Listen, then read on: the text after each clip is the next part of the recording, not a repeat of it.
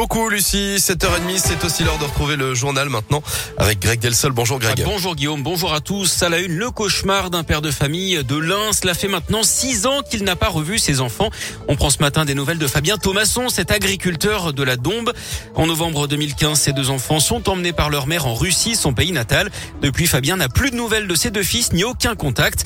La justice française a d'abord ordonné leur retour, mais les juges russes se sont prononcés en faveur de la mère, retirant même le droit de paternité à l'agriculteur, droit qu'il a depuis récupéré. L'an dernier, le tribunal de Bourg-en-Bresse a prononcé le divorce et la garde exclusive des enfants en France avec leur papa, mais son ex-compagne peut encore faire appel. Un bras de fer juridique entre les deux pays et une attente interminable hein, pour l'agriculteur indinois atteint de surdité. Stéphanie Thomasson est la sœur de Fabien. Fabien est anxieux parce qu'il n'a toujours aucune nouvelle de ses enfants. Anxieux comme tout parent, je pense actuellement euh, dû à la crise sanitaire parce qu'il bah, il sait pas du tout si ses enfants sont en bonne santé euh, là-bas. Aujourd'hui, euh, le plus grand a quand même 10 ans et le deuxième a 8 ans. Au moment du départ, ils avaient 3 ans et 1 an respectivement. Il n'a jamais baissé les bras, mais c'était dur, c'était long. Il a fallu beaucoup de patience parce que 6 ans pour obtenir un divorce, c'est pas un, laps de temps normal. Et en même temps, il se dit qu'il est reparti pour de longues procédures euh, juridiques. Donc, il s'arme de nouveau de patience et, il a besoin bah, du soutien de tout le monde justement par rapport à ces longs mois et ces longues années qui l'attendent. Une réunion publique de l'association pour les enfants de Fabien se tient demain à 10h à la mairie du Plantet, son village.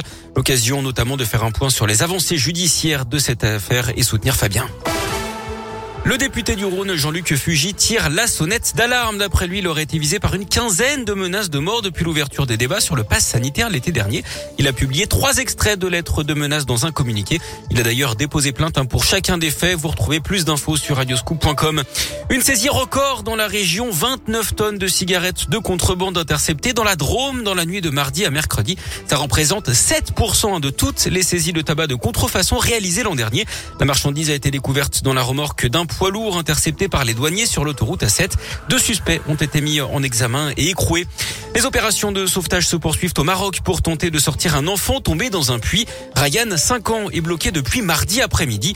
Les secours s'activent depuis, euh, notamment à l'aide de bulldozers. Les travaux de forage ont atteint 27 mètres avec l'espoir d'arriver à 32 mètres et de creuser une brèche horizontale de 3 mètres pour extirper l'enfant. Une équipe médicale et un hélicoptère se tiennent prêts alors que le sauvetage, lui, pourrait avoir lieu dans la matinée. L'actu sport à Lyon, c'est du basket avec Lasvel qui rejoue ce soir en Turquie. C'est toujours de l'Euroleague. Les Villeurbanais affrontent les Fesses Istanbul à 18h30. Et puis en rugby, c'était pressenti, c'est désormais officiel. Pierre Mignoni quittera le loup à la fin de la saison. C'est le club hein, qui a annoncé le départ de son manager sportif un an donc avant la fin de son contrat. Il était arrivé à Lyon il y a sept ans après avoir été l'adjoint de l'ancien sélectionneur du 15 de France, Bernard Laporte à Toulon. C'est lui qui avait réussi à faire monter le loup en top 14 et à le maintenir dans l'élite. Son successeur pourrait être Xavier Garbajosa qui se serait déjà mis d'accord avec le club lyonnais. Mignoni, lui, pourrait prendre la direction de Toulon d'après plusieurs médias. En tout cas, il sera sur le banc hein, demain pour la 17e journée de top 14. Le Loup 3e reçoit le Stade français 10e. Coup d'envoi de la rencontre à 17h.